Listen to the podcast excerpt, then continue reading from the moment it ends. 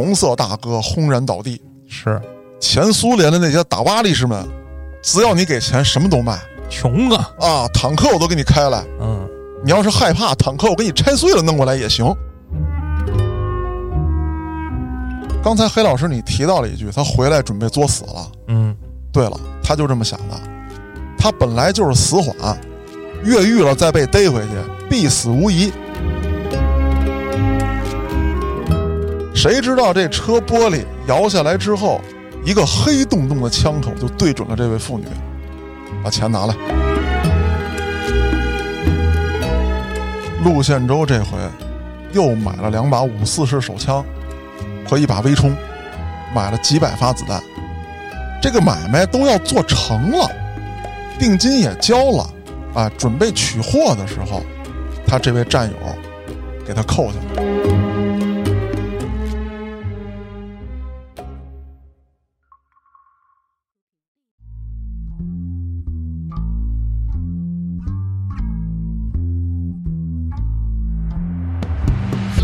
欢迎大家收听后端案内人。如果您有比较离奇的案件，愿意和我们分享，可以在微信公众号中搜索“后端组”，里面有小编的联系方式，您可以通过小编加入我们的微信群。欢迎您到群内与我们聊天互动。我是主播嘉哥，小黑黑黑老师，今天咱们还要讲一个悍匪的案子。哦，提到一九九六年，提到悍匪，你最容易想到谁？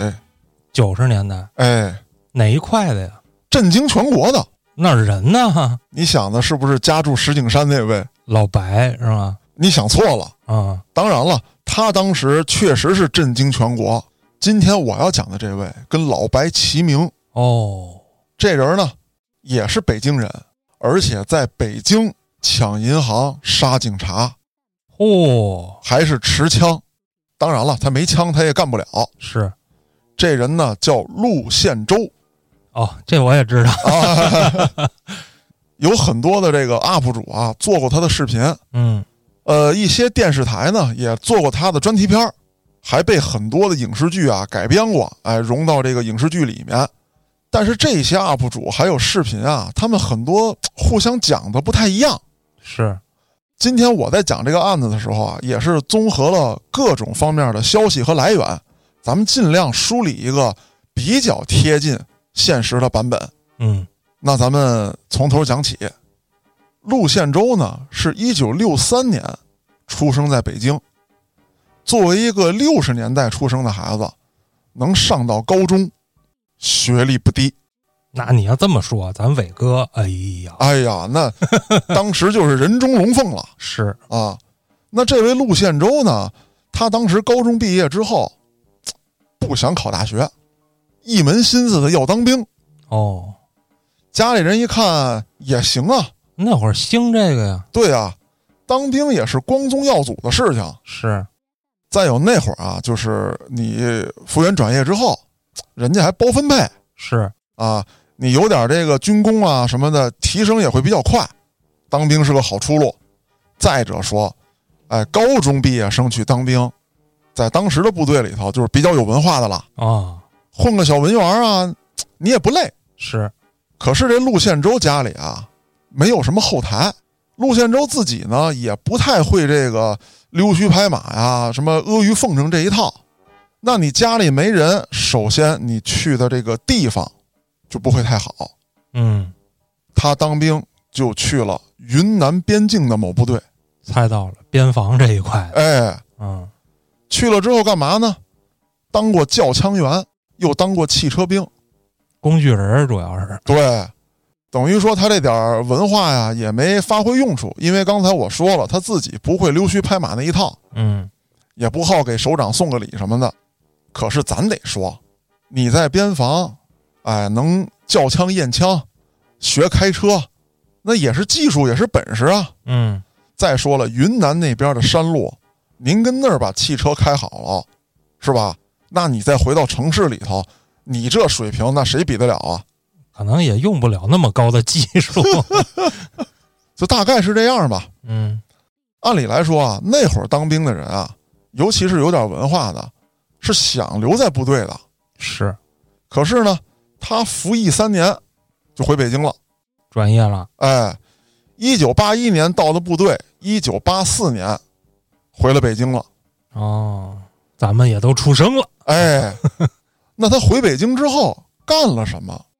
出租车司机，嗯，适合他，不错呀，开车好啊，是而且会修，技术也挺牛逼。出租车司机干了几年，他这心态可就变了。嗯黑老师，我不知道你了解不了解啊？就是原来我在节目里头提过，当年啊，咱往后推一推这个时间段，大概到了九十年代，去得起天上人间的，除了这些达官贵人之外，老百姓里面，你说还谁去得起？哼不能是出租车司机吧？对喽，啊，就那么有钱。当年的出租车对于咱们这种平民百姓来说，嗯，印象里面的那就是那个黄面包。对呀，好一点的黄夏利红夏利啊，红夏利，对对对 啊。啊，但是当时有很多的出租车司机开的是皇冠，哦，哎，他就开这一块的，对喽，很有钱。那会儿呢，经常到这个使馆啊，还有一些国宾的这些酒店拉外国人，哦，明白，拉完外国人之后，他挣外汇券，然后再到一些这个外贸商店倒这外汇券，找伟哥呀，绝对可以啊！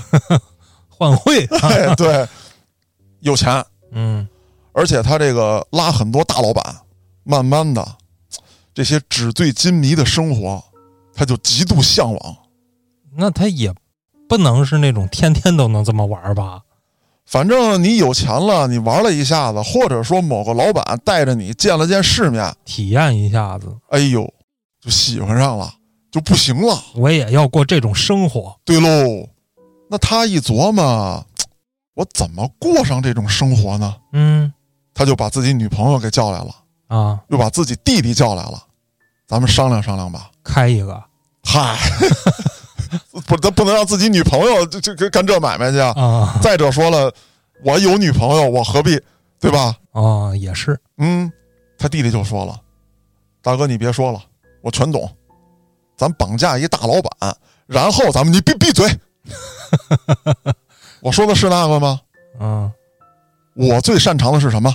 开车、哎，我最懂什么？枪、把这俩结合在一起。坦克，嗨，咱们偷车，啊，然后咱们买枪，咱们干大的。哦，说行啊，大哥，他弟也是那个呀，哎，那咱干吧。怎么偷这车？啊，就是到这个比较豪华的、比较带劲的那个红浪漫什么这种地方，嗯，在他门口就蹲着，哎，蹲几天啊？这个老来，一来待多长时间？哎，行，这地方好车多，再去天津。为什么？嗯，这儿走私是汽车啥的，港口嘛，哎，到那边先打通关系啊，怎么怎么回事儿怎么怎么回事这能卖多少钱？那能卖多少钱？问不问来路？找到这么一位，啊，就甭管你什么来路的车，资料是到我这儿，一手交钱一手交车，你走你的，出什么事儿跟你没关系。啊，先把销赃这一块搞定，哎，那这个时候就开始分工了。女朋友盯梢，嗯，给我盯着点儿啊！那个老板进去别半道出来。他弟弟干嘛呢？你给我做假牌照，我负责偷。偷完了就把牌换上，哎，嗯，嘁哩咔嚓，咱速度特快。这路线周啊，还真是那个。那可不是他懂车呀，对呀、就跟这个电影里面演的差不多。这车门子啊，做了一个小机关，嗯，就类似于这个跟那个皮揣子似的那个玩意儿，哦，堵着锁眼儿。啪一摁，哎，那砰，那锁就弹上去了。是，一进去啊，跟方向盘底下一鼓捣，一搭线，哗，这车就开了。我 总觉得那是假的，反正片儿里都是这么演，感觉是个人就会搭似的，这还真是可以。嗯，呃，但是呢，这个不是谁都能做到。就当时贝爷出了款节目，哦，就是他做完《荒野求生》之外，做了一个城市逃生丧尸这一块的，啊，不是，他主要是比如说下暴雨了，嗯什么地上有这个高压线了，哦，被野狗追了，他怎么躲避？它里头有一集就是人家打马赛克呢啊，就是他怎么操作，把那线蹬出来一搭火，车着了，那你打马赛克，我看啥呢？他就怕你学会了嘛。啊，但是证明这招可行是，啊。然后这车啊，路线州上去，据说也就是一两分钟，这车就弄着了。嗯，从撬车门子到车发动一两分钟，开到一没人地儿去，他弟弟过来，嘁哩咔嚓把牌照一换，开往天津哦，但是那会儿也挺兴拿那大卡车拉的，啊。对就是大厢车，哎对对对直接开上去，对，连牌儿都不用换，踏踏实实的。但是这种方案为什么这个陆宪洲没有选择？第一，他还得找一卡车吧。嗯，这么着，如果说他找专门干这活的这种卡车司机，那就多个人儿。哎，嗯，多一个分账，也多一个被发现的这个几率，不如我们自己干。是，还有什么呢？就是如果说这种事儿频发，路上很可能设卡给你拦住，嗯，一看，哎，你后备箱里的车怎么回事儿？是吧？不行，我把牌照一换，我这边做一个假的行驶证。那会儿也没联网子，也没有防伪，什么都没有。是，您开着就去了。他最聪明的是什么？在北京一副牌照，出了北京牌照一撅，在天津再换一副当地的假牌照。哦，就这辆车一直在换牌照，你就找不见，直到开到销赃那个地方，人家重新喷漆也好啊，是怎么做手续也罢，这辆车出售了。老这么干，就挣了不少钱了。是，因为当时这车呀卖的都很贵，他偷的也都是好车，桑塔纳、皇冠、虎头奔，嗯，呃，都是那个的。因为案件比较大，再有一个，当时开得起这些好车的，也都不是怂人，嗯，人家跟六扇门啊多多少少有点关系你得给我查呀，哦。要不这天子脚下容他如此为非作歹？就是啊，那天啊，我跟王局喝酒的时候，我还骂街呢，啊，我这车都让人给我偷了。是是是是是，我们一定好好查。哎，这上头一有压力，这事儿就快了。嗯，本来他弄了钱，想去买枪，还没去成呢，就被警察抓获了。哦，警察人家办案是有经验的，知道这些好车一般都在什么地方，他们也摸清楚了几处经常丢车的地点。那没别的，上头既然有要求，大批量警力给我扑出去，蹲，哎，守株待兔，生蹲，果然被蹲到了。那别说了，逮起来吧。嗯，这陆宪洲是没成想啊，给判了个死缓。这么狠当时的报道称，是因为这个盗窃金额啊比较大，哦，因为车很贵。但是在这儿呢，我有个个人猜测，就是我在节目里刚才说的，这些丢车的都是有权有势之人。往狠了弄，哎，你只要法条上写的那个上限，就照最高的走。哎，我在报道当中呢没有找到陆宪洲是哪年被判的，哪年服的刑，但是这个时间呀，应该是在九二年到九三年之间，因为他九一年还在作案，服刑之后有一个时间是明确的啊，一定要记住，一九九四年的二月份咋了？他越狱了。牛逼！咱说说他怎么越的狱。这个事儿刚开始我不信啊，啊，就是他这个越狱经历。但是我看了很多报道以及很多 UP 主的视频之后，这一点上大家基本上一致。第一啊，他服刑的地方是北京第二监狱，这个是说法最多的。嗯再有一个，他在监狱干嘛呢？他得干活吧？嗯，这个北京第二监狱很多服刑人员在干这个毛纺的活儿，纺这个毛线。哦，那纺毛线咱都知道啊，它必须要求这一股规定得多长，是，中间要有断了的，那这就是残次品了，嗯你不能给接上啊。就有很多断了的线头。咱们一说这断线啊、就是一米长、两米长，但是对于这个毛纺行业来说，这七百米都叫断线，它就收集了很多这样的断线。嗯，咱都知道这个毛纺这种东西啊，尤其是当时刚出的这叫混纺，韧性非常好，防火还。他干嘛呢？就偷偷的收集这些断线的线头，他要做绳子，顺下去。他要翻墙。哦，哎，咱先说他这个绳子怎么藏的。咱都知道，监狱的检查是非常严格的。嗯，啊，你这个东西，呃，就比方说好多画纸盒的，他有这铅笔，每次干完活儿，他都得量，用了多长？哎，你用了多长？包括如果你的铅笔尖折了，当时就要举手汇报，嗯，必须把折的这个铅笔尖找着，不能让你私藏走。这些断了的毛线也一样，断了多少米，人家狱警也要量的。那他怎么办？咱都知道这个毛线啊，它不是一根线，它是好几股。嗯，比如说四股也好，五股也好，它卸掉其中一股，然后狱警有失误了，他就光量有多长，对，他没看有多少根儿。对，他就这么一点点的偷偷往衣服里藏，往外顺。那咱再说，他这个回了宿舍之后，这些线他是怎么藏的？他顺被子里，哦，被子里都是棉花呀，嗯，他就把这个线头，当时啊，这个咱听伟哥做节目的时候也知道，那监狱里头并不是没烟没火，嗯，他有，那他怎么办呢？他把这个线呀前头那一块儿绑了一个火柴头，往这个被子里头顺，那这样的话前头那头就是硬的了，他就能杵进去了，好拽。好拽。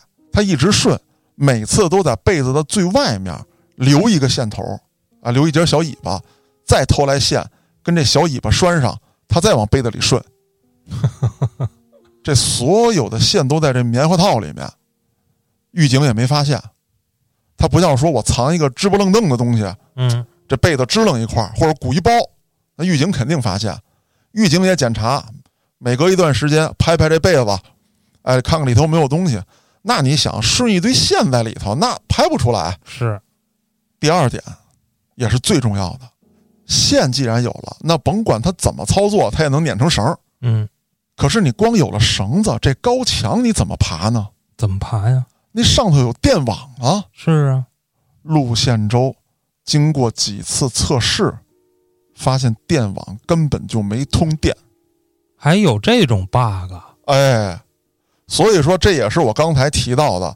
我先开始不信，嗯，后来是因为很多的资料显示，啊，这个电网就是没电。很多 UP 主、很多视频里面也都是这么说的。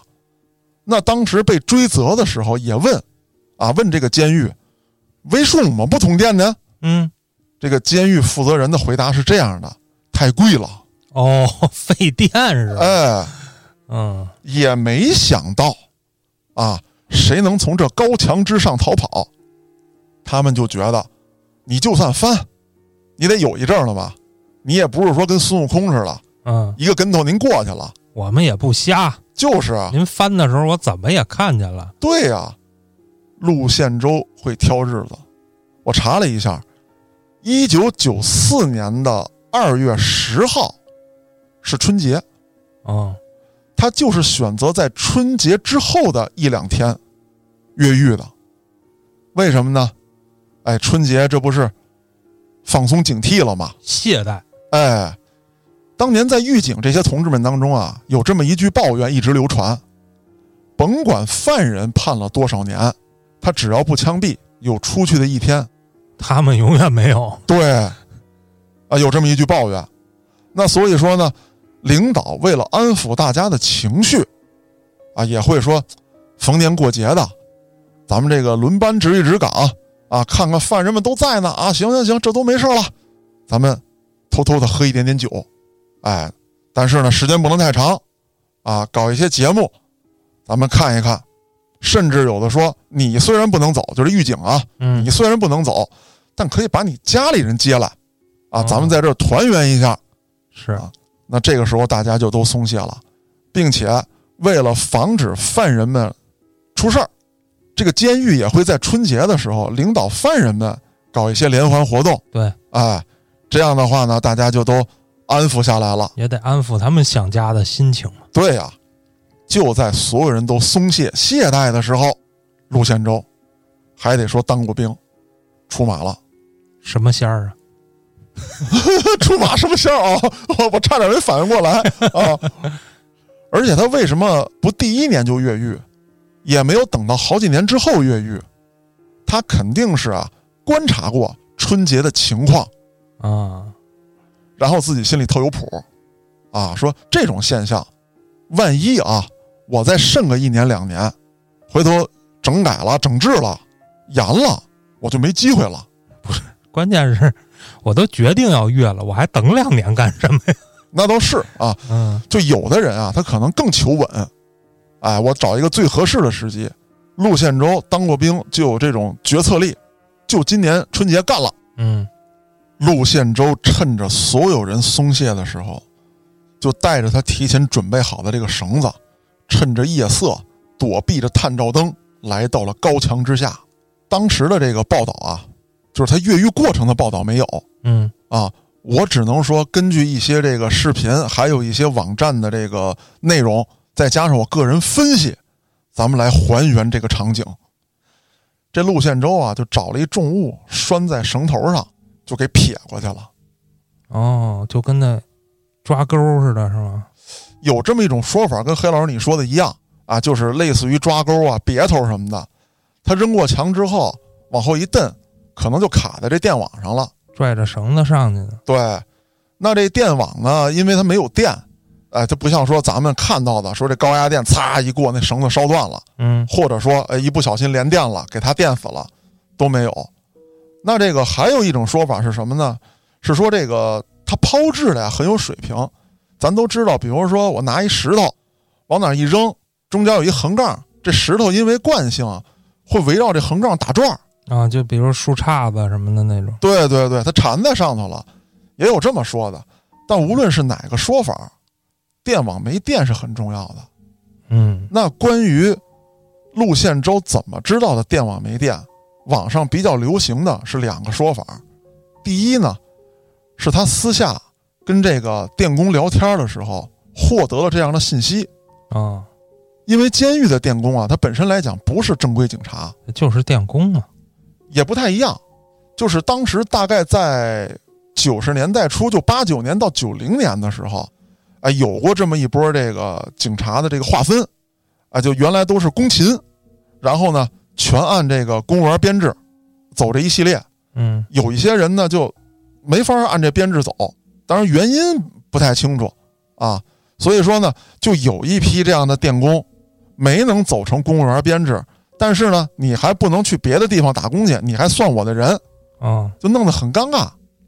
也跟咱们理解的说我外头雇的电工也不一样，不是外头雇的，就是你还是我系统的人，但你不是警察，嗯 就是这么一个奇怪的情况。那么这里头我有一个猜测，就是有可能啊，这些没有被转成公务员的这些所谓的电工吧，心里有点怨气，也就没那么强的纪律性了，啊，没事儿抱怨的时候就把这事儿给秃噜出去了。嗯另外一个说法是什么呢？说陆宪洲做过很多试验，什么往墙那儿扔点东西啊，啊，并且认真观察呀，看看鸟落上去死不死啊，啊，敢不敢落呀？哎，对对对，大概就这些。但是我比较支持的呀，是这个打探消息这个说法。说不好听的，你一个犯人没事儿老盯着这儿看我们这高压电网，就该引起警察的警觉了。嗨，你怎么知道我是不是看天呢？我看天上的白云，像什么？像云端啦，像云。反正这些都是传闻。当然了，您听完之后呢，也一定有您的分析，这咱不管。咱接着往下说。逃跑之后啊，他就开始四处流窜，这儿躲会儿，那儿躲会儿。有一些报道说呢，他躲到了女朋友家里，但是我对这种报道啊，我不太敢相信，嗯，因为他是越狱出来的，那肯定第一个盯着的就是他以前常联系的人。没错。再有啊，他女朋友是放风的，那也是同犯人员。他越狱了，难道他女朋友就放出来了吗？对吧？没准还在里面关着呢。所以说，这种报道，我觉得真实性欠佳嗯啊，咱们就一听就得了。但可以肯定的呢，是他在到处流窜，流窜了一段时间之后，他一想，这么着不是办法啊，他找到了他曾经藏钱的地方。哦，有这么一则报道是这样说的啊，它跟别的报道都不一样。虽然说我下面要讲的这个是一个小众的报道，但我觉得更接近现实。为什么？因为他在入狱之前其实没有什么其他的团伙成员，嗯，就是他女朋友跟弟弟。而作为同犯的这些人，你陆宪洲被判了死缓，其他人能轻吗？就算轻，你九一年还在作案，九四年您越狱了。那肯定是五年开外啊，至少我觉得。对啊、那这些人理论上来说应该还没放出来呢对，啊，而您是越狱出来的，您外头可就没有什么啊，当时在狱里的那些兄弟，嗯，对吧？也不一定啊，万一有一些这个他进去了，那哥们儿有个一两年就出来的，可能性我觉得比较低。为什么啊，黑老师？第一，跟他关一块儿的肯定都是重刑犯，对，对吧？那也会有说他进去一两年之后人家就出来了，出来这些人，第一年龄比较大了，还真是，对吧？至少也得一二十年。啊，那我已经忍了一二十年了，我出来了。我就不作了吧。对呀、嗯，而且即便我再作，我也得说比较安全的作。你这越狱出来的，我马上就接纳你，那我可能还没作呢，我就跟你进去了，是，是吧？所以我觉得可能性比较低。那么刚才我提到的那个小众报道里面说，他有私下藏钱的地方，在警察追缴这笔钱的时候，那也不可能每一分都找到。就说挥霍了呗，哎，没地儿查去。对啊，而且那些大老板他在乎的也不是你给我追回多少钱来，这小子逮着了就行了。我也不差那一辆车。哎，重判长操的可以了嗯，啊。那所以我相信，当时陆宪洲是有偷偷藏钱的地方的。他拿到这笔钱之后，先奔了东北，哦，我还以为去缅甸了。还没有嗯啊，先奔了东北。去东北干啥呢？他那边有战友啊，说东北那块儿那会儿那刀枪炮啊，啊，装备比较先进。是啊，啊，而且管的不太严。说我到那个啊，我整两个那个带响的去。哦，那会儿应该刚解体吧？对喽，嗯，一九九二年，红色大哥轰然倒地，是前苏联的那些打巴力士们，只要你给钱，什么都卖穷啊。啊，坦克我都给你开来。嗯，你要是害怕坦克，我给你拆碎了弄过来也行，是，这些东西好买。但是他当时一个是资金不足，再有一个胆量不足。这还不足呢。你真弄两把 AK 过来，他怎么带呀？哦哦，那都不是胆量的事儿，不太现实。啊，先买俩小的吧，嗯弄了把手枪，啊，有的说一把，有的说两把，这都不重要，反正买着枪了，嗯，又带了些子弹，回来了，准备作案。这是奔死回来的。哎，一九九五年的十二月二十二日，陆宪洲做好了一切准备。咱看看这时间啊，嗯，一九九四年的二月他越狱了，一九九五年的十二月二十二日，陆宪洲做好了一切准备，要动手了。在动手之前，刚才黑老师你提到了一句，他回来准备作死了。嗯对了，他就这么想的，他本来就是死缓，越狱了再被逮回去，必死无疑。我不慎着了，嗯，哎，咱干就干票大的。然后能成就跑路，哎，作案之前，他先偷了一辆车。那信手拈来。对啊，太容易了。偷完车之后，来到了一个大兴的储蓄所旁边，他在这儿已经踩好点了，准备实施抢劫。第一次抢劫没有经验，他不敢冲进储蓄所嗯，啊，他怕回头给他关里头。先抢那取钱出来的。对，他盯上了一个中年妇女，这个人早就被他锁定了。这位中年妇女呢，是一位出纳，啊，定期来储蓄所取钱，估计是给单位发工资什么之类的。对，那会儿发现金。啊、对，当他看到这位中年妇女拎着钱袋子从储蓄所里出来之后，陆宪洲扔掉了嘴里的烟，把这面具就戴到脸上了。还有面具，得有面具啊，哦，不能让你看见我是谁。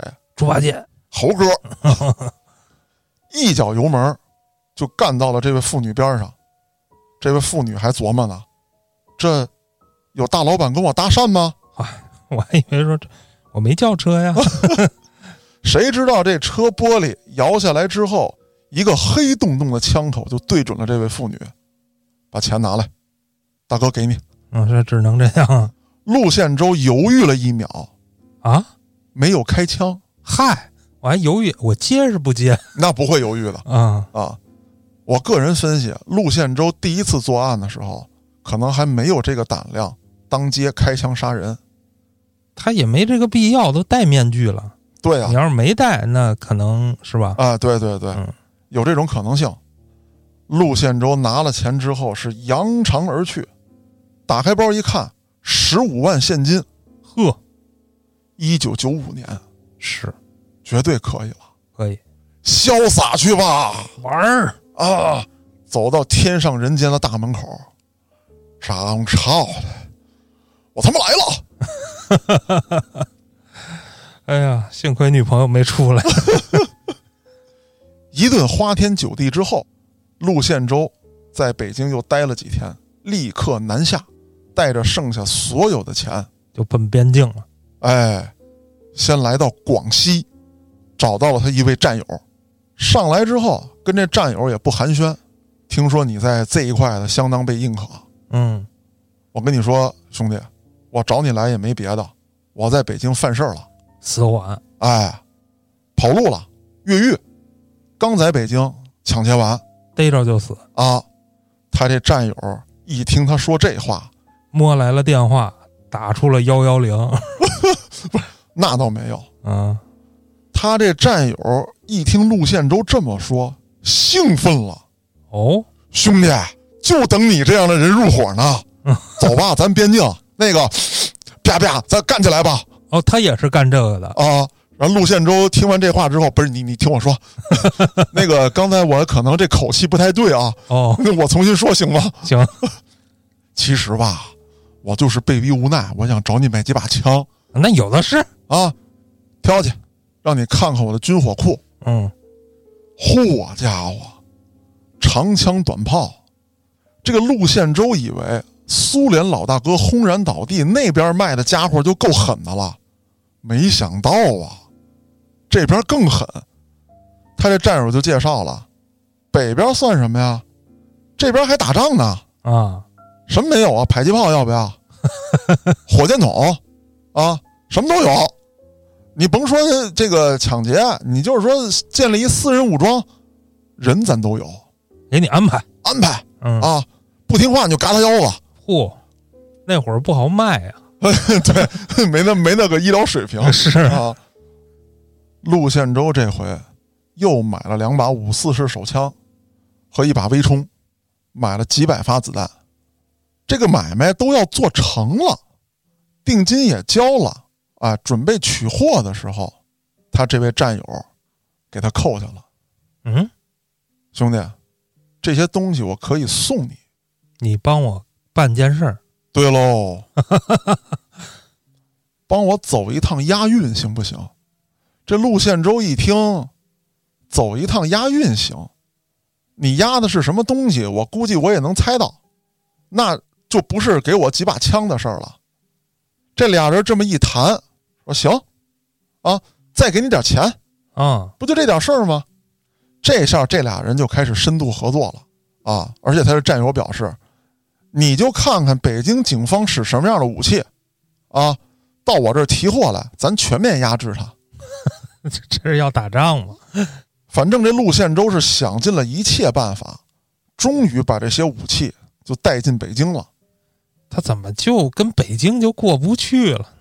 对喽，他当时就想，我迟早有一天得死，那我死了之后，我这名声就得啊震彻寰宇，哦，我就得最是那个。从文化中心传出去。一九九六年的二月八日，再过十来天儿就要春节了。陆宪洲又偷了一辆车，准备开始作案。上午九点，陆宪洲把车开到了甘水桥，咱北京这边啊，甘水桥。现在这个甘啊是甘甜的甘，原来这个甘水桥啊就是倒泔水的那个。呃，对，啊，开到甘水桥这边的一个工行的分理处。当时是早上九点，门口有辆押运车，啊，正往里装钱呢。嗯，陆宪洲也没废话，这个面具一戴，一脚油门就冲了过去，右手扒着方向盘，左手拿着微冲，把身子探出车窗，开始扫射。这技术还挺纯熟，感觉那可不嘛！本来这个押运人员啊是也带着枪的，但是他也没有想到啊，北京光天化日之下，啊，有人敢朝我射击，有一名武装押运人员当场就中弹了。啊另外一个人反应过来之后，啊，想举枪还击，这枪还没搂响呢，也中弹了。司机当时下了车，想抢救他这两位同事，也中弹了。这枪法够准的呀！你想啊，黑老师，我介绍了，他是什么呀？教枪员，啊，然后还是汽车兵，他把这俩都结合了，是一边开着车一边搂枪，电光火石之间，他就驾车来到了押运车边上。下了车之后，这几位押运员他又一人补了几枪，不留活口。当时这街上就乱了，啊，到处跑啊！哎呦我的妈呀，拍电影呢吧？吓死了！啊，真有那好事之徒趴窗户上看，哎呦，开枪了！哎，哎，就那儿，就那儿。这陆宪洲抬眼一看，当当当，啊，就一个点射，奔那窗户就去了。哦，打中没打中，咱不知道。反正他这一下子之后，那就真没人敢看了这谁看我我就突突你。啊！据说啊，当时有一个坐轮椅的大爷站起来就跑了。一边跑一边喊：“我操，这年轻 给我多少钱我都不干！哎呦我操！陆宪洲不慌不忙的把这两个大箱子就扔到了车上，然后扬长而去。据报道啊，这一票陆宪洲抢了一百多万。哦，一九九六年一百多万，当然了，也有一些说法是这样的，说两箱子装不了一百多万，银行在瞎报账。装得了啊？谁说装不了？我也觉得装得了啊。对呀、这一一万一沓的，只要是芯片，那才多厚啊！对啊，别两箱子，一箱子都够了。差不多了就、嗯啊。那有这样猜测的人啊，我觉得是看着那段子了嗯，啊，说这个老大带着几个小弟抢劫，本来抢了两百万，银行说丢了一个亿啊，说这点脏都栽他们头上了，然后这大哥跺脚骂街啊，还是他妈你们会赚钱呀是啊！当然，我觉得这个不太可能，就像你说的，黑老师，两箱子装一百万没问题。没问题啊。那会儿有一百元的呀。对啊，干完这一票之后，他又拉起了一支队伍。提到这儿啊，我必须事先说一句，就是这个案子破了之后，其实只抓到了两个人，一个是陆宪洲，另外一个叫郭松。为什么？一会儿咱们再说。所以在这儿有一个疑点或者叫谜团，就是陆宪洲他的团伙应该不止这两个人。那关于这个疑点，咱们案子讲到最后的时候，咱们一块儿分析一下。嗯咱们先顺着往下说。陆宪洲有了钱之后，找到了一位狱友，这个狱友叫郭松。但是他找这位狱友啊，我一直有个疑惑。你比方说，我要干的是杀人越货、抢劫银行的事情，嗯，我要找一些狱友的话，那抢劫犯、杀人犯都得是敢杀敢干那些人。但是他找的这个郭松，据报道说是强奸犯，哦，就让我比较费解。嗯但理论上来说啊，陆宪洲应该还有其他团伙成员。为什么？因为正规报道说了，陆宪洲曾经带着他的团伙成员去了越南啊，就中越边境，嗯干嘛去了呢？一个是继续购买武器，另外一个是在这儿秘密训练他的队伍。这支队伍里面只有陆宪洲啊会开枪，其他人不会。如果战斗力不强，就很容易被警察抓获。是，那咱们再试想，黑老师，如果他的团伙成员只有郭松一个人，他何必拉到云南去训练呢？哎呀，我觉得他找别人都挺多余的，对呀、他一人多利索。是啊，我觉得他的失败可能也在这儿，啊，就是非拉一堆人，在云南训练了两个月之后，他觉得，哎，我这团伙成员啊，是那个了，行了，他准备来一场毕业考核，怎么考核呢？说大家这个表现最近都不错，今天晚上给大家放个假啊，但是谁不许给我拿枪出去逛去啊？哎，几点几分？给我回到这个咱们根据地，明日咱们就出发返回北京。其实这是陆宪洲对他们的一次考核。哦，这帮人花天酒地去了，嗯陆宪洲就尾随着，没让他们带枪，但自己带着呢。啊，这帮人喝的衣里歪斜的，陆宪洲一看这点儿，说好了十二点回根据地，都没在啊，这点还跟街上晃悠呢。陆宪洲戴上面具，偷偷的尾随着，把这几个人就都制服了，然后一摘面具就跟他们说：“这要是你们被警察盯着，命都没了，重新训练。”就这样，又经历了一段时间的严苛训练，他觉得队伍终于行了，带回北京开干。上次作案是一九九六年的二月八号，他到中越边境又训练了两个多月，将近三个月的人马。再次作案的时候是六月三日，陆宪洲在二月八号作案的时候已经震惊了整个北京城。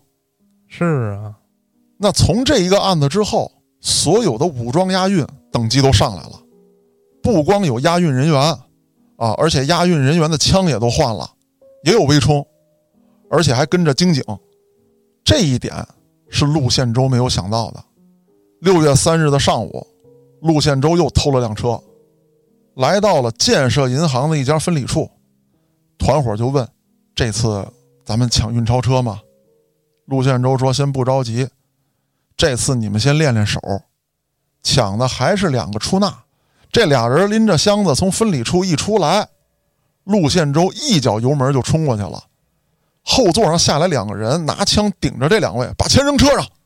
那这俩人就大哥给你，嗯这钱一上车，陆宪洲的这个油门就踩下去了，车门子都没关呢。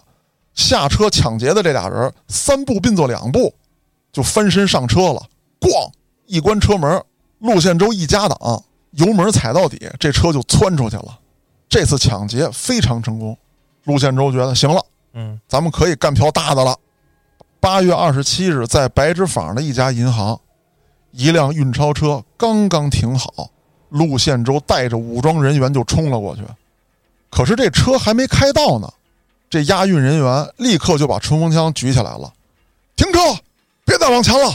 哦，发现他们了。对，陆宪洲也没含糊，又拿出了自己的看家绝学，右手握着方向盘，左手端出冲锋枪就开始扫射。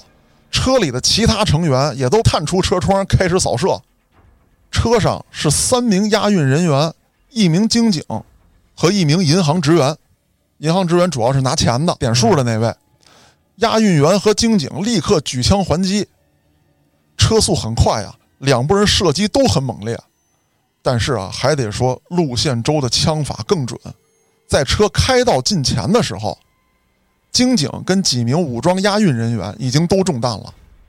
在陆宪洲的车马上就要顶到押运车后屁股的时候，两名押运员顶着重伤，把押运车的后车门就给关上了，并且跟里头的这位银行职员喊道：“不许开门！”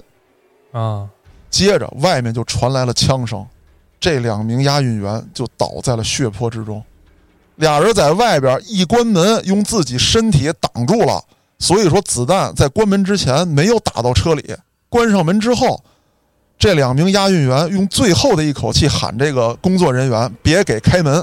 哦，接着外头就没声了。又过了一两秒之后，就传来了砸大铁门的声音，就砸这车门子呀！开门，快他妈开门！然后就有人朝着这个武装押运车扫射，但是这辆车是防弹的。嗯，这位工作人员在里面都吓傻了，嚎啕大哭啊！但是他始终记住了那句话：不要开门。一看不行，陆宪洲决定不再耽误了，立刻撤退。这几个人上了车之后，扬长而去。这下次就更不好作案了。对啊、虽然钱没有损失，但是又是人命啊！可不是嘛。而且这一回啊，这个领导震怒啊。据报道说，当时的时任公安厅的这个领导，就跟底下的这些局处级干部拍桌子拍的手掌都红了是啊，拿我们北京当啥呢？啊！游乐场啊！而且咱还得说，一九九六年，石景山这边出了个这么样的人物，啊，在北京抢枪，你们搞不定；又出来个抢银行的，你们还搞不定。这是北京嗯，玩呢，是不是有一天我他妈穿着便衣遛弯儿的时候都得被人崩死？那底下的这些各层级的啊，从小民警到所长，到局处级领导，到什么各个支队的这个队长们，加大力度，说什么也得给这陆宪洲抓住，所有人停休，啊，全他妈给我上街找去！嗯，这他妈哪儿找去啊？还在不在北京都不知道啊。对呀、进出京的这些重要关卡给我控制好，来人就盘问，什么车都查啊，还有那个小道，就平时那个村民们、老百姓，这个这个自己走那个小山路，给我设卡，跑不了他。嗯，陆宪洲还真就没跑啊。灯下黑。对喽，人家干嘛呢？人潇洒去了。一九九六年的九月三日，警方接到一个报案，啊，说某家公司啊丢了一辆米黄色的高级轿车，有报道说是尼桑，有报道说是桑塔纳，这个又不统一但不重要。啊，但不重要了。这一下引起了警方的注意，为什么？因为陆宪洲就爱偷车，是，而且就爱偷好车。警方这回力度大到什么份儿上？路上见着这种型号的黄色的车就给我拦下来，我就不管你什么牌了。哎，不管了啊，拦下来就给我查。结果在五天之后，也就是九月八号，长城饭店的一名保安打电话报案，说：“大哥，我这儿看着辆车，跟你们说那挺像，哎，管警察叔叔叫大哥呀，啊，就大概是这意思吧。啊啊啊，为什么我要有这种比喻？因为咱得说，长城饭店跟哪儿啊？那不都是朝阳群众的管辖范围吗？啊！那不都警民一家了吗？是是是是，啊，这警察接到电话之后啊，确实没当小事儿看，是与不是了，有枣没枣，咱得打三竿子。嗯，现在是有点线索就得查。哎，这警察一去，哟，这车颜色对得上，型号对得上，哎，就是这个牌照对不上。然后又问了一下这个丢车这家公司，说你们这车有没有什么特点嗯啊？比如说哪儿有个划痕，哪儿有个什么之类的啊？比对了一下，觉得八九不离十了，应该就是他。蹲吧。蹲吧，又打电话叫人儿，说呀，这个开两辆车来，一前一后给他怼这儿，让他挪车费劲。嗯，果然啊，蹲守了两个小时之后，发现一个疑似人员，晃晃悠悠的奔这辆车就来了。刚上车，埋伏在周围的便衣就冲过来了。